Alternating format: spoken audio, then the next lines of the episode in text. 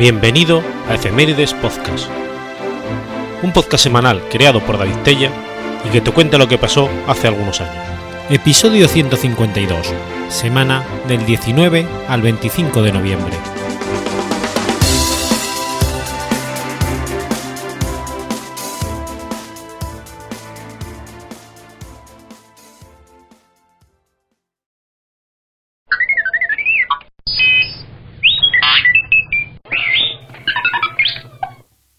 19 de noviembre del 636.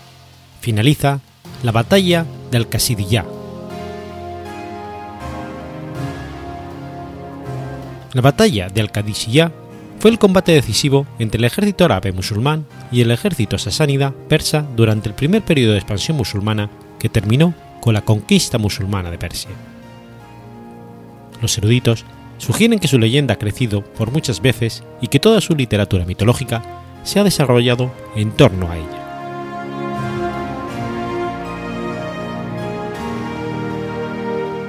Durante los últimos años de vida de Mahoma, los árabes ya habían empezado a realizar varias incursiones organizadas a la frontera de los imperios sasánidas y bizantino.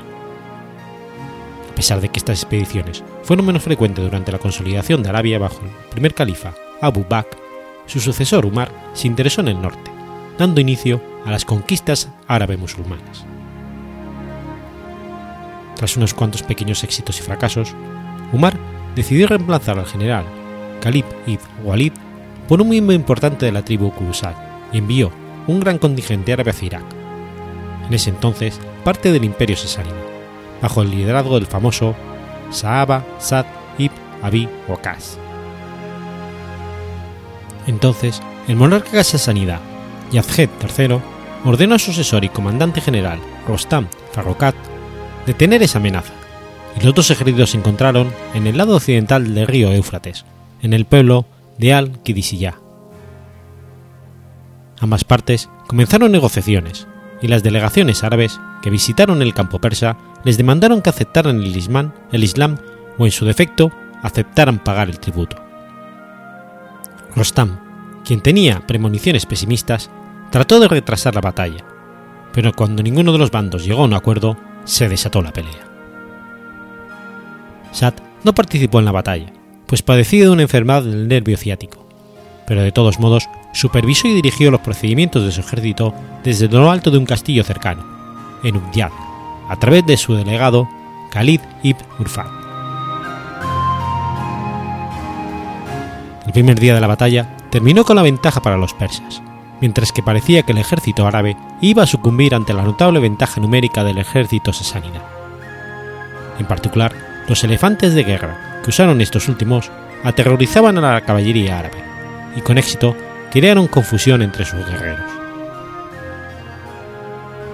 Sin embargo, cuando llegó el tercer día de batalla, los veteranos árabes de la campaña siria llegaron al campo de la batalla y, reforzaron al ejército árabe, adicionalmente por medio de un ingenioso truco, disfrazar a sus caballos, y los árabes consiguieron así asustar a los elefantes persas. Cuando un guerrero árabe consiguió matar al primero de los elefantes, los demás huyeron por la, por la retaguardia, atropellando a su paso a numerosos soldados persas. Así, los árabes musulmanes continuaron con su ataque durante la noche. Al amanecer del cuarto día, se desató una tormenta de arena, que arrojó arena a los rostros de los persas.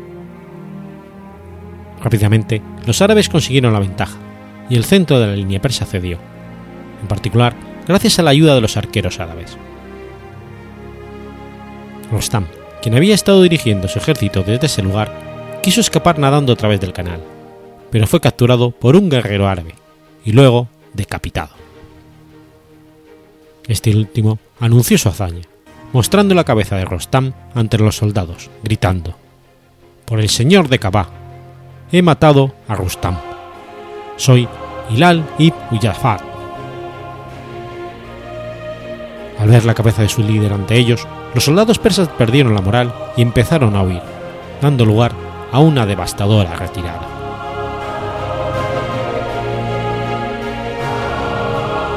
La mayoría de los soldados sasánidas perdieron su vida en el enfrentamiento, y unos cuantos de ellos sobrevivieron y anunciaron su conversión al Islam.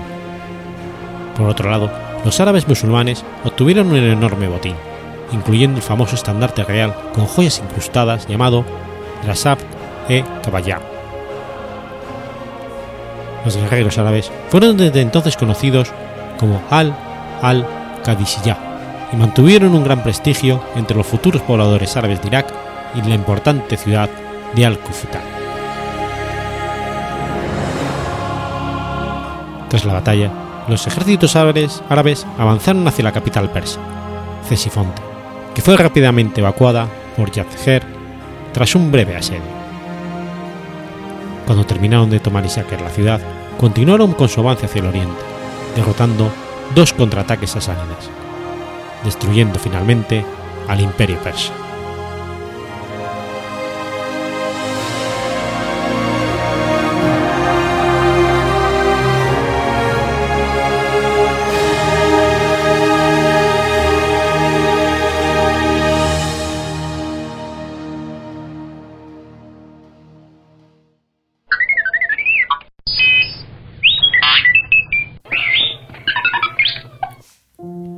20 de noviembre de 1788. Nace Félix Varela.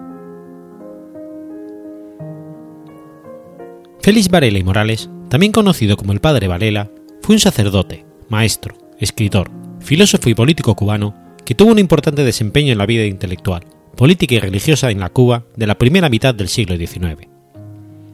Padre Varela es considerado uno de los forjadores de la nación cubana.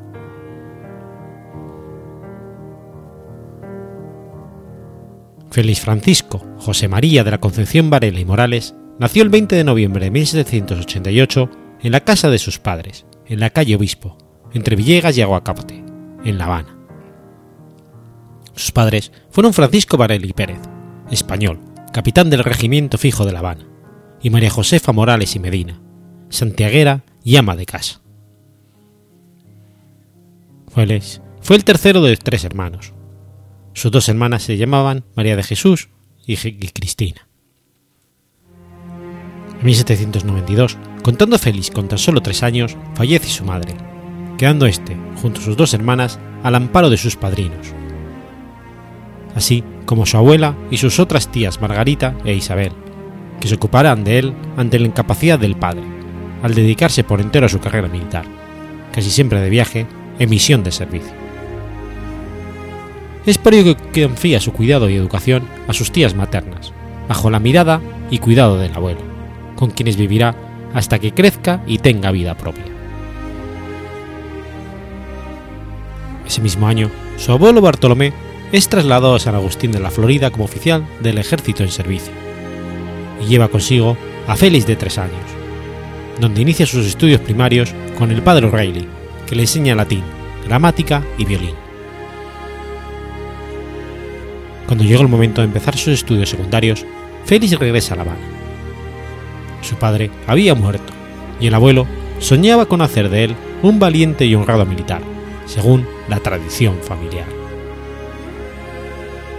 Cuando tenía 14 años, su abuelo le propuso empezar la carrera de cadete en la escuela militar, pero Varela pide entrar en un seminario para hacerse sacerdote.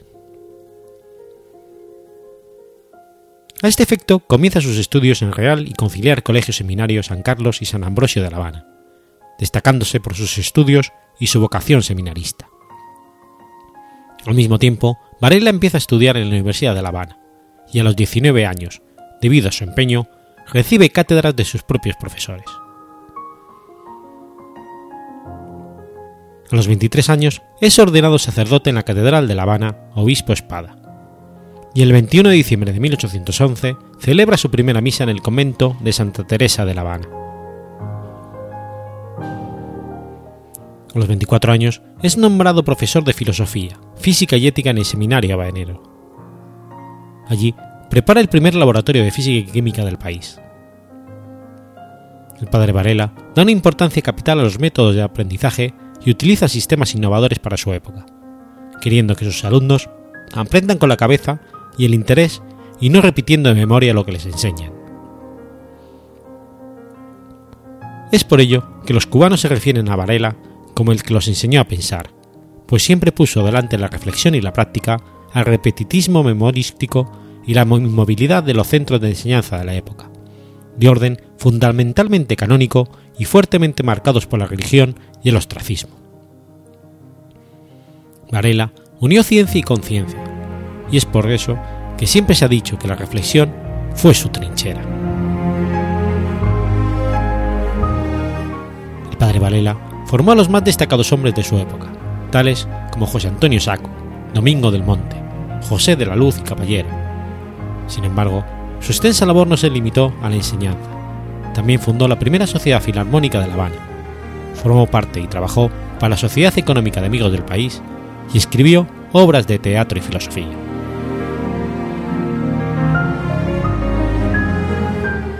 El 18 de enero de 1821, a los 32 años, funda en el seminario la primera cátedra de Derecho de, América Latina, donde se enseña la legalidad y la responsabilidad civil. Su labor política no fue menos meritoria. Fue elegido diputado ante las Cortes Españolas representando a Cuba y partió para España con 34 años, sin saber que no volvería a ver jamás su amada Cuba. En la metrópoli comienza una ardua labor parlamentaria organizando un grupo con los demás representantes de las provincias españolas de ultramar, Cuba, Puerto Rico y Filipinas, a fin de mejorar la defensa de los derechos comunes. Forma parte también de varias delegaciones con el objetivo de, de, presentarle al rey iniciativas para mejorar la instrucción pública en las provincias de ultramar, donde redacta un proyecto de ley para abolir la esclavitud, a la cual se oponía rotundamente y consideraba totalmente opuesta a los valores cristianos.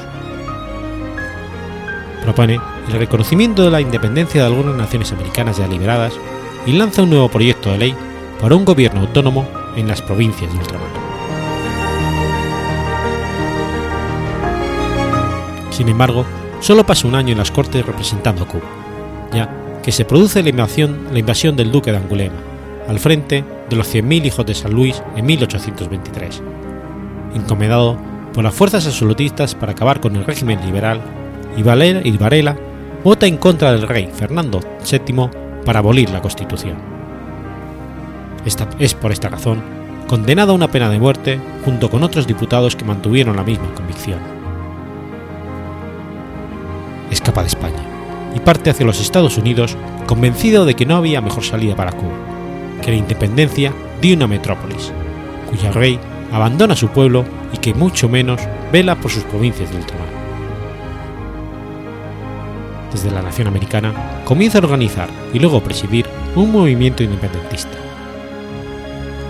Tiene 35 años e inicia una, una ardua labor propagandística en pos de la independencia, fundando en Filadelfia el primer periódico independiente llamado El Habanero.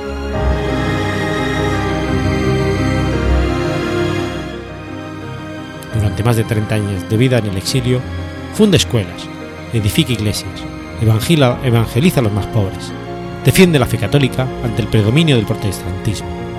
En los últimos años de su vida estuvieron marcados por la pobreza, las enfermedades y la soledad.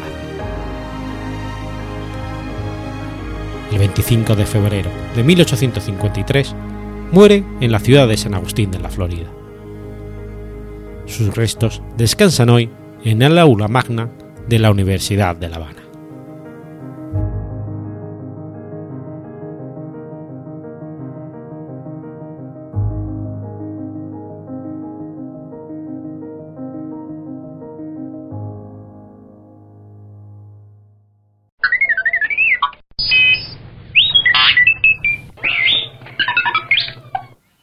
...21 de noviembre de 1884... ...nace César Miranda. César Alberto Miranda Chávez fue un político, periodista y poeta uruguayo, conocido en el ámbito literario como Pablo de Grecia. Nacido en el departamento de Salto, Uruguay, hijo de Julián Miranda y Rosa Chávez, realizó todos sus estudios en Montevideo, graduándose de doctor en leyes en 1908. Fue hermano de Héctor Miranda y Arturo Miranda, el primero historiador, ambos diputados y políticos. A muy temprana edad formó parte del grupo de los llamados poetas modernistas, junto con Horacio Quiroga, Carlos Reines y Fernán Silva Valdés, entre otros. A la edad de 20 años publicó Letanías Simbólicas, libro de poesías que le mereció hacerse conocido en el ambiente literario. A partir de allí, combinó su carrera política con su interés por la literatura. Amigo de Julio Herrera Racing, fue uno de los cofrades de su célebre Torre de los Panoramas, cenáculo de poetas y escritores nacionales que a comienzos de 1900 rompieron con los caducos moldes románticos y clasicistas. Además de los aportes a la literatura con su nombre, utilizó el seudónimo Julio Romano para publicar algunos artículos literarios y el seudónimo por el que fue más conocido en el ámbito periodístico fue Pablo de Grecia.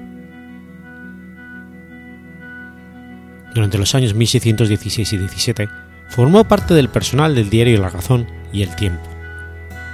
Algunos de sus textos fueron incorporadas al Almanaque Ilustrado de Uruguay, una publicación del escritor uruguayo Ricardo Sánchez.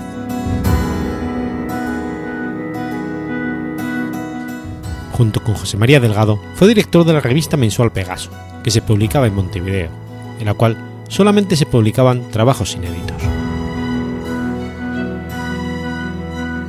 Desde siempre militó para el batllismo y más tarde para el ala radical del Partido Colorado, también llamado Partido Colorado Radical, representado por el sector vierista. Representó al Partido Colorado en las legislaturas 25, 26 y 27 como diputado y en la 34 como senador.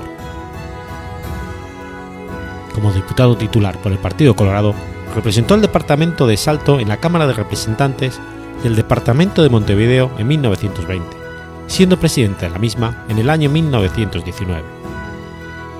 En su legado como representante nacional, ha dejado varios proyectos que se transformaron en ley, donde destaca el presentado en julio de 1914 en colaboración con su hermano Héctor y los diputados Juan Buero y Atilino Narancio sobre los derechos políticos de la mujer. Entre 1616 y 17 formó parte de la Asamblea General de Uruguay, encargada de la constitución de ese país de 1918.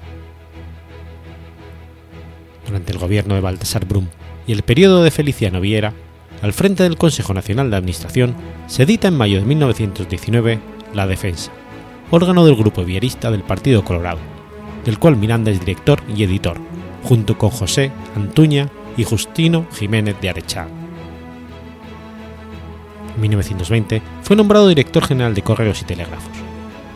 Fue destinado para integrar el Consejo de Estado del 42 de Alfredo Valdomir, que en plena Segunda Guerra Mundial logró respaldar el bloque aliado, por lo que tuvo una labor fundamental en el retorno de la democracia plena, y dejó como legado la nueva Constitución de 1942.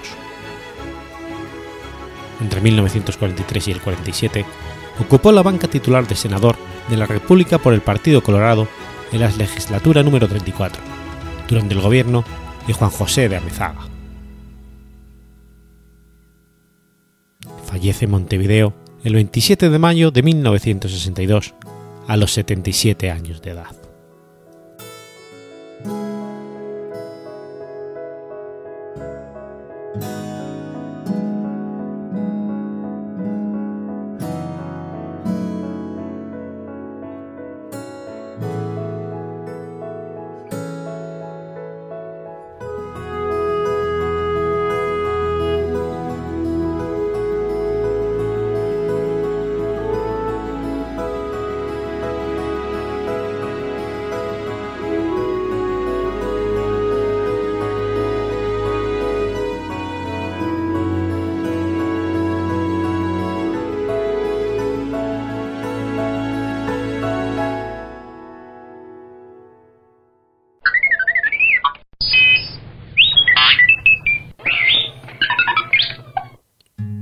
22 de noviembre de 1859.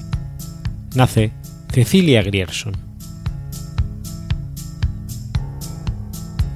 Cecilia Grierson fue una profesora, filántropa y la primera médica de la nacionalidad argentina. Fue hija de una familia de inmigrantes escoceses, la mayor de seis hermanos. Pasó su infancia en los campos de su familia en Uruguay.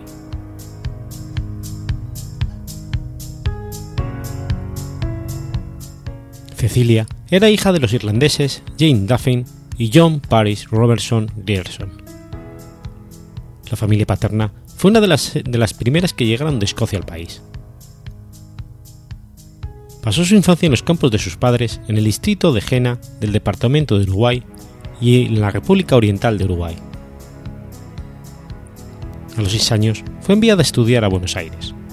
Cursó la primaria en colegios ingleses y una vez finalizados, debió regresar a casa a causa de la muerte de su padre. En ese momento, a pesar de su corta edad, comenzó a ayudar a su madre con el cuidado de sus hermanos.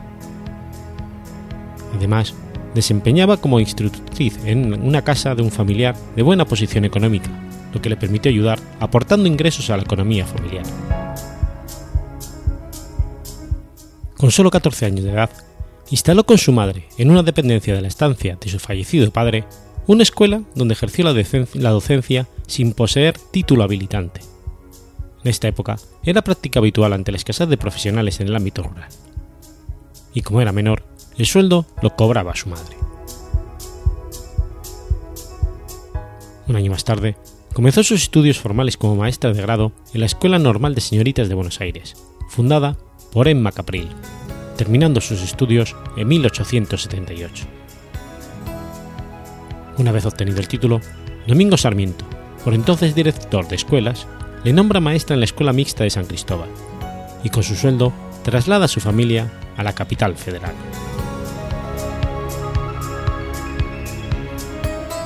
La enfermedad y posterior fallecimiento de una amiga íntima, Emilia Kenning, que padeció una enfermedad respiratoria crónica que hizo sufrir una prolongada convalecencia, produce en Cecilia Grierson la vocación a dedicarse a la medicina, tarea a la que dedica todo su esfuerzo. Esta tarea no sería fácil. La carrera de, medicina en Buenos Aires era por aquel entonces reservada a los varones, y hasta el momento ninguna mujer había logrado recibir, recibir el título de médico. Sin embargo, Cecilia no bajó los brazos, ya que ningún reglamento interno de la universidad daba el ingreso de mujeres a dicha especialidad, y ya había un antecedente, el Ida Paso, que logró estudiar farmacia y graduarse y cursar hasta quinto año de medicina, pero una tuberculosis frenó su carrera y terminó con su vida.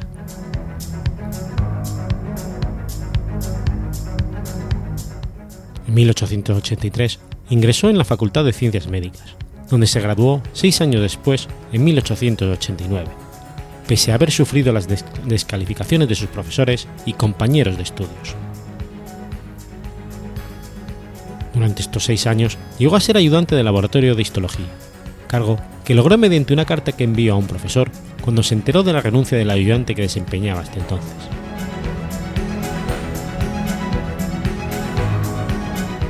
Un grupo de estudiantes disconformes, entre los que se encontraba José María Ramos Mejía y Juan Bus Justo, por considerar la carrera de medicina muy teórica y carente de prácticas, creó el Círculo Médico, en donde funcionó una escuela de prácticas de medicina con consultorios de especialidades varias y un centro dedicado a la difusión y la investigación. En este establecimiento, Grierson creó la primera escuela de enfermeras de América Latina, con un plan de estudios formal y donde se estableció el uso de uniforme para las enfermeras y posteriormente fue adoptado por la mayoría de los países latinoamericanos. Ejerció como directora hasta 1913. Realizó sus prácticas médicas como practicante interna del Hospital Buenos de Escuela de Buenos Aires, siendo dirigida por Juan Justo y en 1888 fue nombrada practicante menor del Hospital de Mujeres, hoy Rivadavia.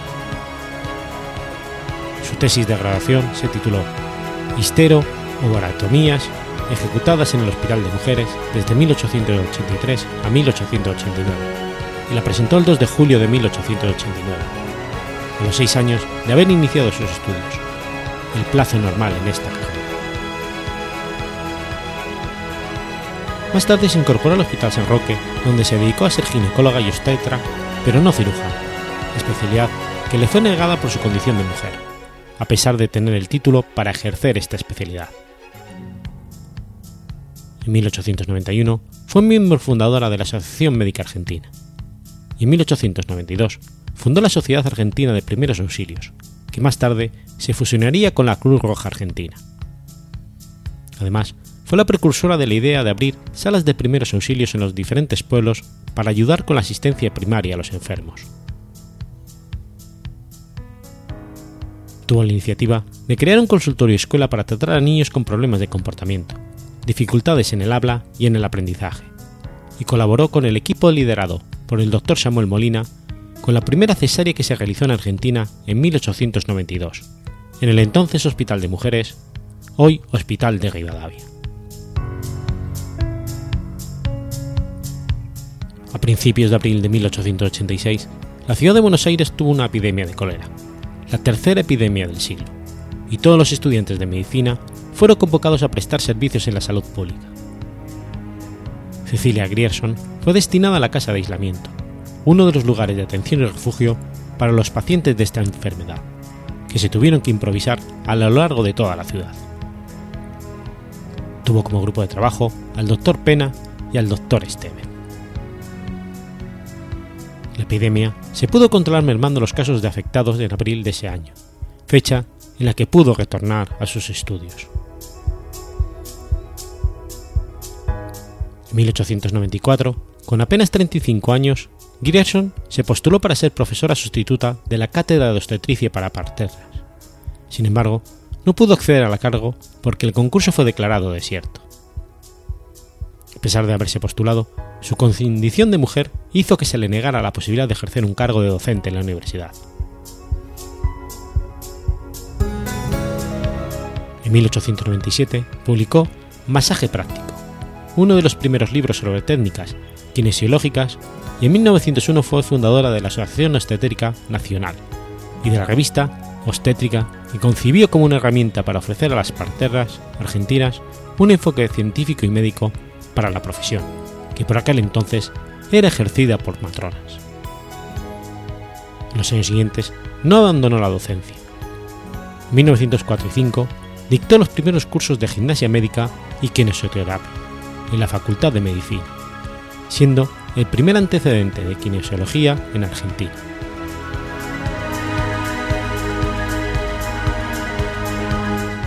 Cecilia Grierson tuvo una intensa actividad docente durante su vida en todos los niveles educativos.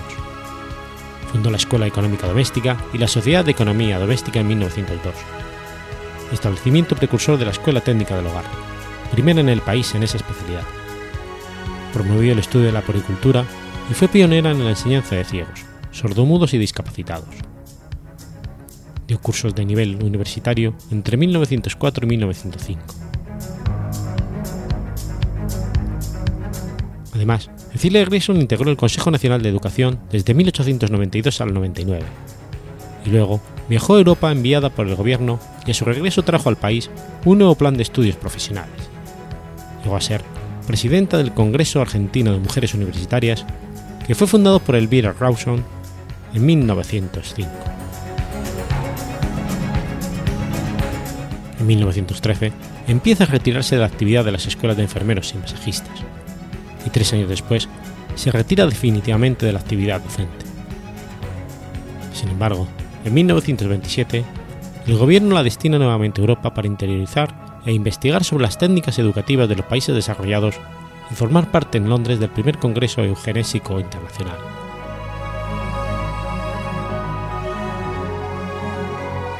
En 1914, Cecilia fue homenajeada al cumplirse los 25 años de su graduación. Dos años más tarde, cuando se retiró de la docencia, fue nuevamente agasajada. Sin embargo, más allá de estos reconocimientos al jubilarse, obtuvo una modesta pensión, ya que se le reconocieron 22 de los 25 años durante los cuales ejerció la medicina, y de los 45 que trabajó como docente. Falleció el 10 de abril de 1934 y fue inhumada en el cementerio británico de Buenos.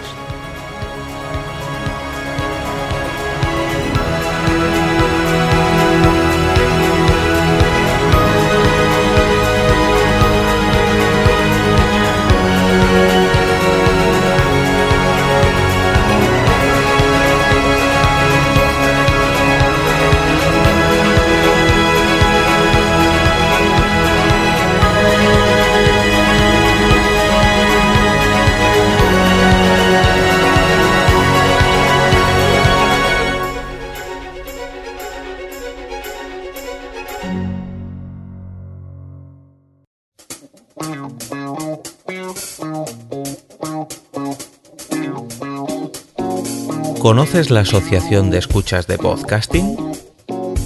Asespod es el primer lugar de encuentro para todas aquellas personas que escuchan este formato de audio.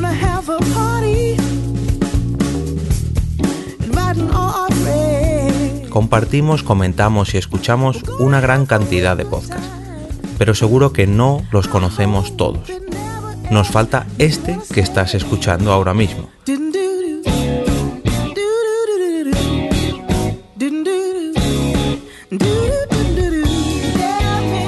Queremos que tú, oyente de este podcast, formes parte de todo esto. Asociate gratis en nuestra web, asespod.org. Búscanos en las redes sociales, Twitter, Facebook y Google ⁇ Recuerda, asespod.org.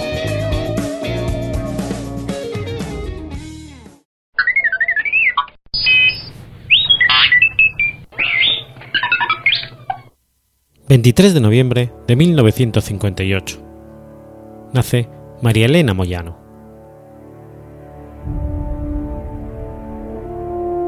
María Elena Moyano Delgado fue una luchadora social, dirigente vecinal peruana, conocida popularmente como Madre Coraje.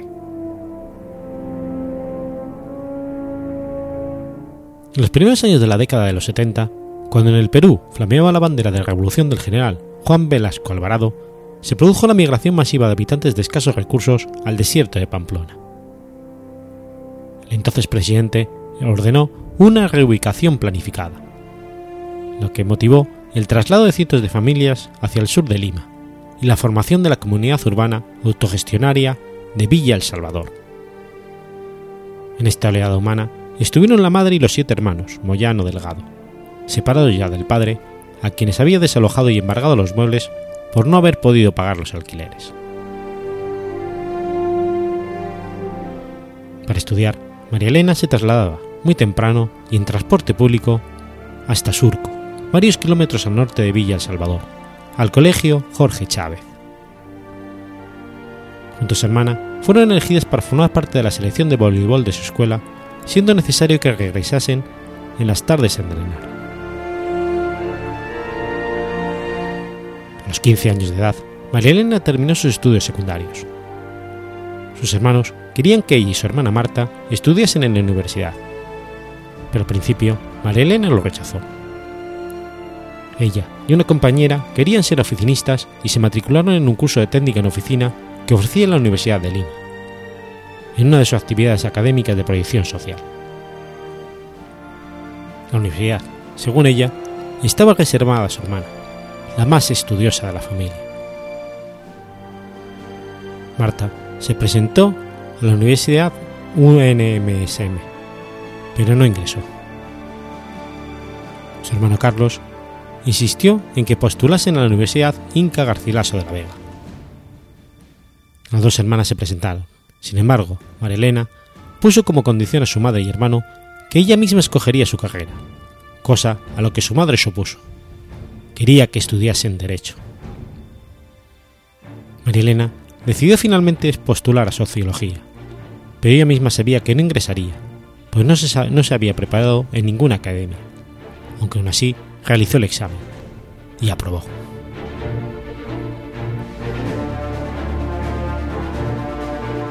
Entre 1973 y 1975 fue presidenta del Grupo Juvenil Renovación, que estaba dedicado a la realización de actividades de canto y teatro y a difundir, mediante charlas y mesas redondas, las maneras como los jóvenes debían combatir la drogadicción y la incompresión familiar.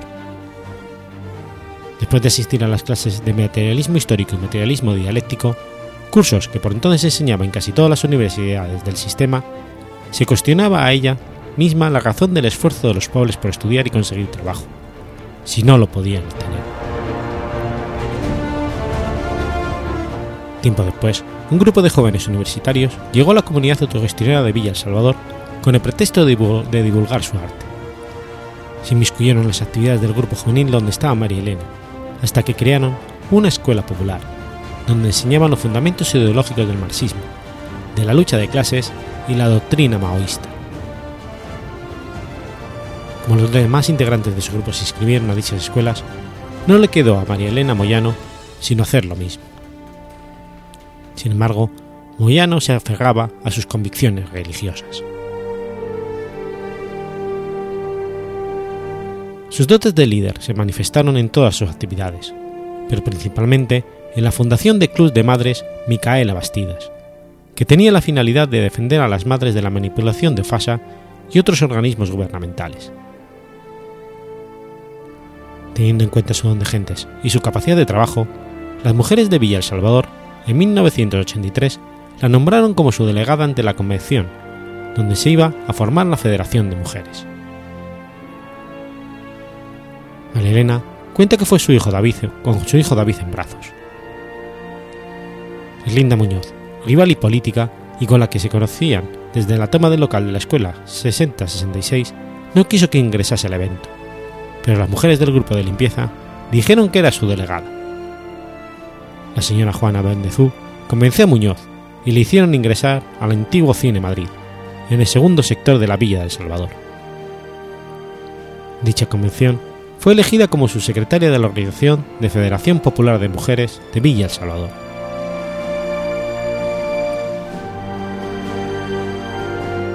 En 1984, ya militando en el Partido Unificado Mariateguista, fue designada presidente de FEPOMUVES, cargo en la que fue reelegida en el año 88. Fue durante su gestión que esta federación, por la voluntad política del alcalde Micael Azcueta, la FEPOMUVES estuvo en la dirección del programa del vaso de leche. En el 89 fue elegida como teniente alcalde de la Municipalidad Distrital de Villa El Salvador, como integrante de la lista del movimiento político izquierda que encabezó el señor Micael Azcueta. Las discrepancias con el grupo terrorista Sendero Luminoso se acentuaron a raíz de unos volantes que publicó dicho grupo y donde decía que María Elena se había apoderado del dinero de unas donaciones de entidades del extranjero. En septiembre del 91, María Elena, en un comunicado público, desmintió categóricamente tal infamia e increpó a los maoístas muy crudamente, con estas palabras. La revolución no es muerte ni imposición, ni sometimiento ni fanatismo. En 1990, María Elena, con 30 años de edad, deja la presidencia de Fede Pumés para dar paso a la nueva generación de dirigentes que ya habían venido perfilando en el último periodo de la confrontación política demandada por los dirigentes populares, que no son un fuerte compromiso con las organizaciones de base, sino también básicamente un distanciamiento y condena clara de los métodos de terror que imponía el sondero luminoso a muchas organizaciones como una forma de controlar, con la fuerza y el terror, lo que no pueden lograr con argumentos políticos. Con las organizaciones de mujeres Sendero Luminoso tuvo un gran conflicto. El carácter democrático de las mismas, la clara distancia que esas organizaciones han marcado con el uso de la violencia y el terror, la organización cotidiana para enfrentar las adversas circunstancias que trae la crisis económica del país, son algunos de los aspectos absolutamente antagónicos al proyecto político senderista. Por estas razones es que Sendero inicia una campaña de asesinatos, de terror, de intentos de separar las dirigentes de las bases a partir de acusaciones de traición a la causa popular. Así, las dirigentes son acusadas por Sendero de reformistas, de colaborar con el gobierno, inmediatistas por sus intentos y logros en mejorar las condiciones de vida de sus familiares y de sus comodidades. El día previo de su muerte, Sendero Luminoso convocó a un paro armado a todo el distrito. María Elena, junto a varias mujeres, salieron a las calles de Villa El Salvador a desafiar el paro y las amenazas del grupo terrorista de asesinar a quien estuviera fuera de sus casas. En respuesta, el 15 de febrero de 1992, a la edad de 33 años, María Elena Moyano, cuando se dirigía a una actividad del paso de leche, fue asesinada por un comando de aniquilamiento de 15 terroristas de Sendero Luminoso, dejando huérfanos a sus hijos, de 10 y 8 años. Pero no solo fue asesinada, sino también descuartizada con la finalidad de asustar a todos sus seguidores. No conformes, los senderistas dinamitaron su tumba a los pocos días de haber sido sepultada. Su esposo e hijos tuvieron que buscar asilo político en España.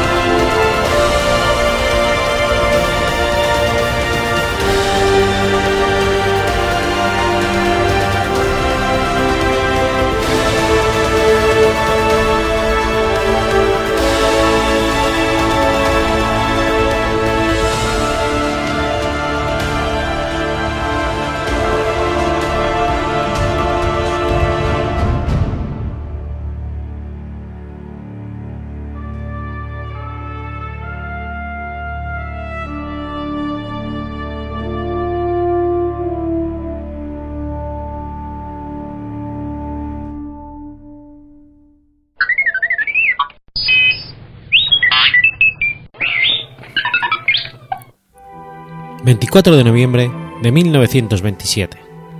Nace Alfredo Kraus. Alfredo Kraus Trujillo fue un tenor y profesor de canto español.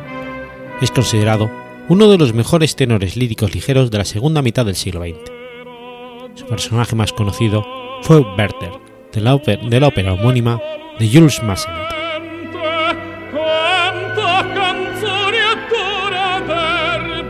De madre español y padre austriaco, Kraus inició sus estudios musicales con lecciones de piano a los cuatro años de edad y cantando en los coros de la parroquia Corazón de María de los misioneros claretianos a los ocho. Debutó internacionalmente en el Teatro Real del Cairo en 1956 con el papel del Duque de Mantua en la ópera Rigoletto de Verdi y con el papel de Mario la, en la ópera Toscana de Puccini. Dos años después, el 27 de marzo del 58, en el Teatro Nacional de Sao Carlos de Lisboa, se presentó junto a María Callas en una legendaria producción de la ópera La Traviata que fue grabada. Siguieron debuts en Londres, Milán, Chicago y Nueva York en 1966. En 67 debutó en el Teatro Colón de Buenos Aires con La Favorita, junto a Fioressa Cosotto y Sesto Brucaniti, y regresó en 1972 para Ipuratini con Cristina Deutecock y Lucía de la Memor, junto a Beverly Hills. Sus últimas actuaciones fueron en el 89 con un memorable recital y en el 91 con Werther, y en el 93 Los cuentos de Hoffman. En 1959 protagonizó la película Gallagre dirigida por Domingo Balador, dando vida al tenor navarro. Kraus también fue un destacado intérprete de zarzuela, con grandes éxitos como La tabernera del puerto, Doña Francisquita, La revoltosa, El huésped del sevillano, Black el payaso y Marina. Recibió el Premio Canarias de Bellas Artes e Interpretación en 1985 y el Premio Príncipe de Asturias de las Artes en 1991. Fue un aplaudido intérprete de óperas como La Traviata, Lucía de la La Sonámbula, La hija del regimiento, Berta, Romeo y Julieta, Rigoletto, Lucrecia Borgia, El barbero de Sevilla, Cuentos de Hodman y Puritano, entre otras. En sus últimos años se dedicó a la docencia, junto con los maestros Suso Marategui y Edelmiro Arnaltes.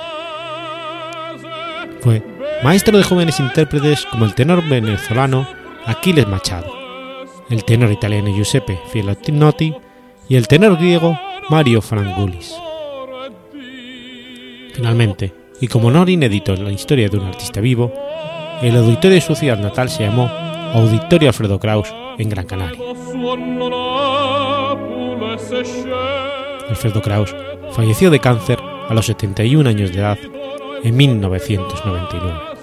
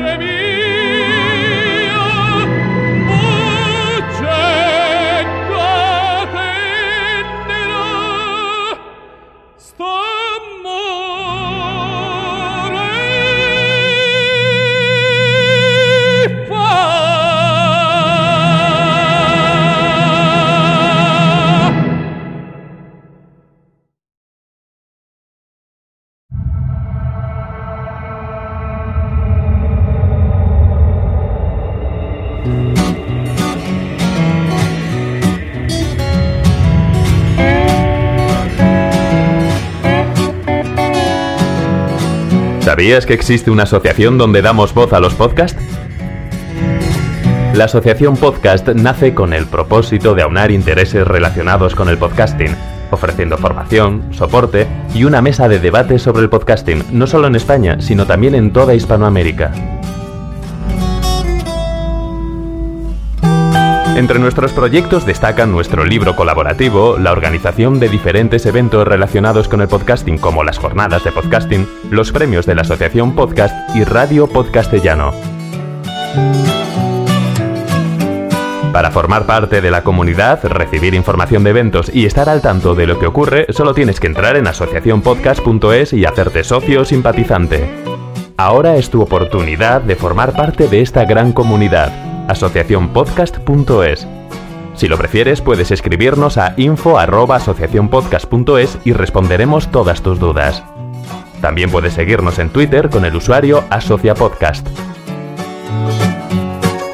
Ya seas podcaster u oyente, súbete al podcasting.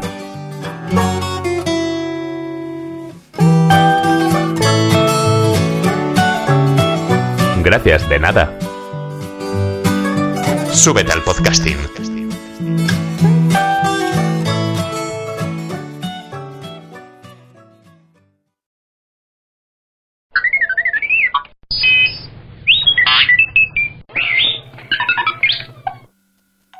...25 de noviembre de 1965... Mobutu Sese Seko usurpa el poder en el Zaire.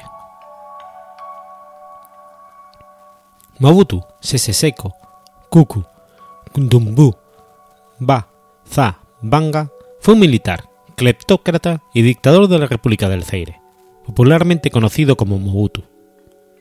Ha sido escrito como el arquetipo de dictador africano.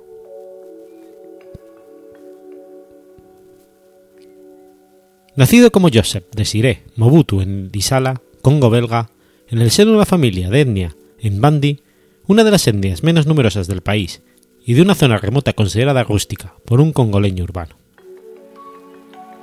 La madre de Mobutu, Marie Madeleine Yemo, trabajaba como criada en un hotel y había oído a Lisala desde el harén de un jefe local de la aldea.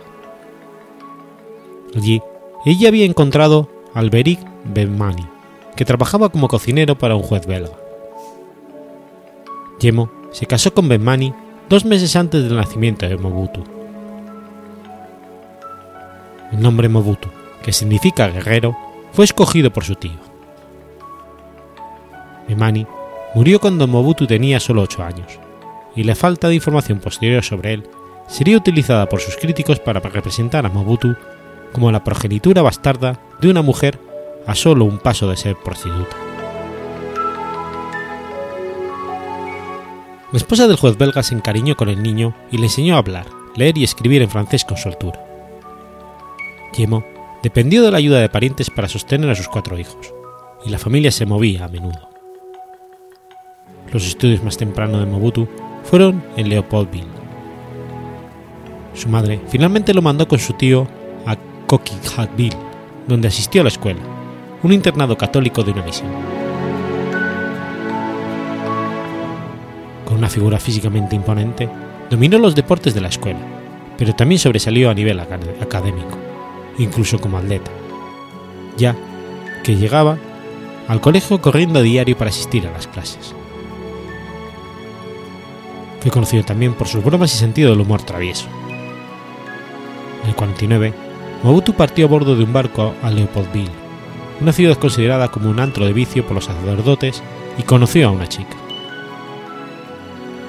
Los sacerdotes lo encontraron varias semanas más tarde, y al finalizar el año escolar fue mandado a la fuerza pública, el ejército congo-belenga, un castigo para estudiantes extremadamente rebeldes y donde estuvo siete años.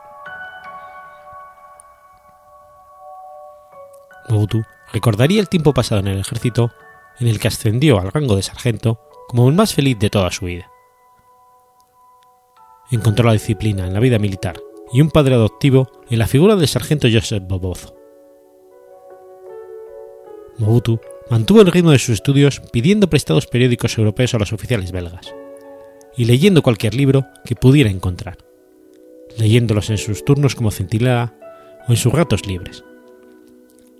Sus libros favoritos eran los escritos por el presidente francés Charles de Gaulle, el primer ministro británico Winston Churchill y el filósofo italiano Nicolás Maquiavelo. Después de realizar un curso de contabilidad, comenzó a ejercer profesionalmente como periodista. Se casó con María Antoine, contando ella la edad de 14 años, una edad normal para el casamiento en la sociedad congoleña tradicional. Todavía enfadado, después de sus choques con los sacerdotes de la escuela, no se casó por la iglesia. Su contribución a las festividades de la boda fueron un cajón de cervezas, lo único que fue capaz de proporcionar con su salario del ejército. Cuando era un soldado, Mobutu escribió bajo seudónimo sobre política contemporánea para una revista fundada por colonos belgas, Actuanigilatis Africanis.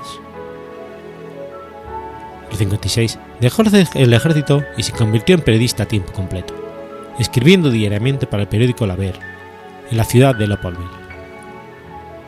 Dos años más tarde, fue a Bélgica para encubrir la Exposición Universal del 58, donde quedó para recibir formación en periodismo. En esta ocasión, Mobutu conocía a muchos jóvenes intelectuales congoleños que desafiaban las leyes del país colonial. Llegó a establecer amistad con los destacados. El más importante de estos sería el posterior primer ministro Patrice Lumumba, y se unió al movimiento nacional congolés. Mobutu se convirtió finalmente en el ayudante personal de Lumumba, que aunque varios contemporáneos indican que los servicios de inteligencia belga habían reclutado a Mobutu como informador. En los años posteriores a la independencia del Congo, el 30 de junio de 1960 se formó un gobierno de coalición, dirigido por el primer ministro Patrice Lumumba bajo el presidente Joseph Kapasavu. La nueva nación se vio envuelta rápidamente en la crisis del Congo. Mientras el ejército se amotinó en contra de los oficiales belgas que habían permanecido, Lumumba designó a Mobutu como comandante en servicio del ejército. Una vez designado, viajó por todo el país convenciendo a los soldados de regresar a sus cuarteles. Alentados por iniciativa del gobierno belga para continuar el acceso a las ricas minas del Congo, se gestaron violentos movimientos secesionistas en el sur. Molesto de que las fuerzas de las Naciones Unidas enviadas a restaurar el orden no estaban ayudando a derrotar a los secesionistas, Lumumba solicitó ayuda a la Unión Soviética, recibiendo, en el lapso de seis semanas, una cuantiosa ayuda militar y alrededor de un millar de consejeros técnicos.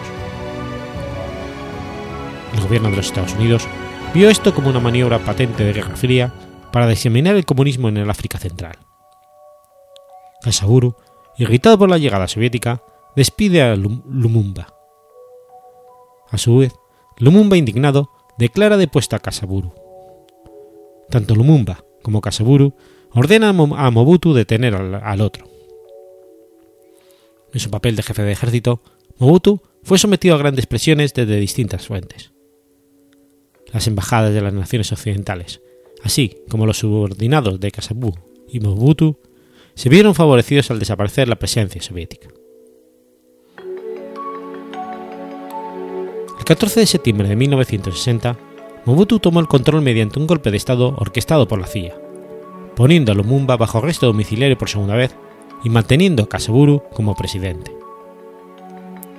En el 65, el entonces teniente general Mobutu le arrebata el poder al presidente Kasaburu tras otra disputa entre este y el primer ministro Moisés Sombe, nombrándose presidente por cinco años. Rápidamente, centralizó el poder y sofocó un intento de golpe de Estado en el 67. En el 70, fue oficialmente elegido como presidente y comenzó su campaña pro-africana y anti-europea. El 27 de octubre del 71, Mobutu cambia el nombre del país por Zaire. En el 72, se cambia el nombre a Mobutu Sese Seko Kuku Wa Za Banga, el guerrero todopoderoso que debido a su resistencia y voluntad inflexible va a ir de conquista en conquista dejando el fuego a su paso.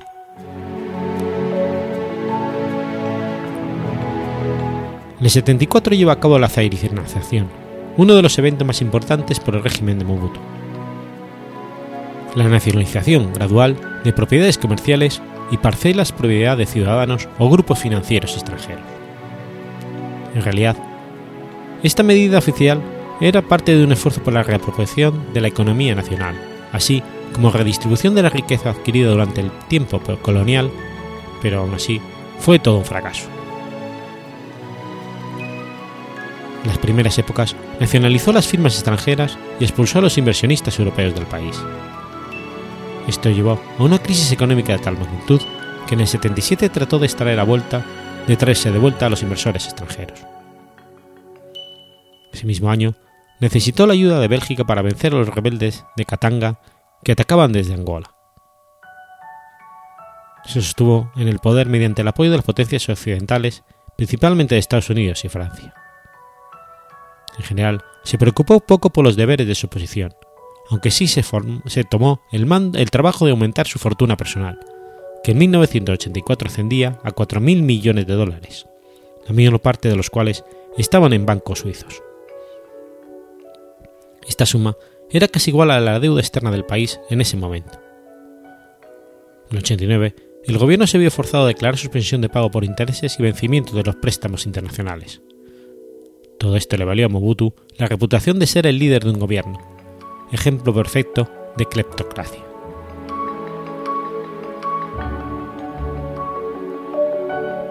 En mayo de 1990, debido a los problemas económicos y sociales, Mobutu accedió a levantar la prohibición de existencia de partidos políticos y formó un gobierno de transición hasta la llegada de elecciones, a pesar de lo cual mantuvo importantes poderes. Sin embargo, los levantamientos de soldados a quienes se le adeudaba el salario lo forzó a incluir oposiciones en su gobierno. En el 93, el gobierno se dividió en dos facciones, una a favor y otra en contra de Mobutu. El gobierno anti-Mobutu estaba liderado por Laurent Moscenko, y Atene Tisidaki. La situación económica seguía siendo caótica y en el 94 los gobiernos se unieron. Mobutu nombró a Kengo Dakonzo, partidario de la austeridad y un mercado liberal, como primer ministro. Mobutu estaba cada vez peor de salud y en uno de sus últimos viajes para recibir tratamiento médico en Europa, los Tutsis, uno de los principales pueblos nativos, capturaron gran parte del este del Zaire los Tutsit se ven opuesto a Mobutu por su apoyo abierto a los Hutus en el genocidio de Ruanda en el 94. Cuando en el 96 se decretó que los Tutsis debían retirarse del país bajo la amenaza de pena de muerte, la rebelión estalló. Desde el este del Zaire y con apoyo del presidente Paul Kagame de Ruanda, se inició una importante ofensiva para deponer a Mobutu, unidos a ellos también muchos residentes locales que no estaban de acuerdo con el gobierno el 16 de mayo del 97, después de infructuosos intentos de acordar la paz, los rebeldes Tutsis y otros grupos contrarios a Mobutu, agrupados en la Alianza de las Fuerzas Democráticas para la Liberación del Congo Zaire, capturaron Kinshasa. Zaire pasó a denominarse República Democrática del Congo. Mobutu escapó y Laurent Desiré Kabila se convirtió en el nuevo presidente. En el momento de su huida del país, su fortuna del, personal se calculaba en alrededor de 5.000 a 6.000 millones de dólares, dejando al Estado congoleño una deuda pública de 13.000 millones de dólares. Mientras estaba exiliado en Rabat, al negarse Francia a acogerle, Mobutu murió el 7 de septiembre de 1997 de un cáncer de próstata que se le había desarrollado desde el 62. Está enterrado en el cementerio católico de esta ciudad.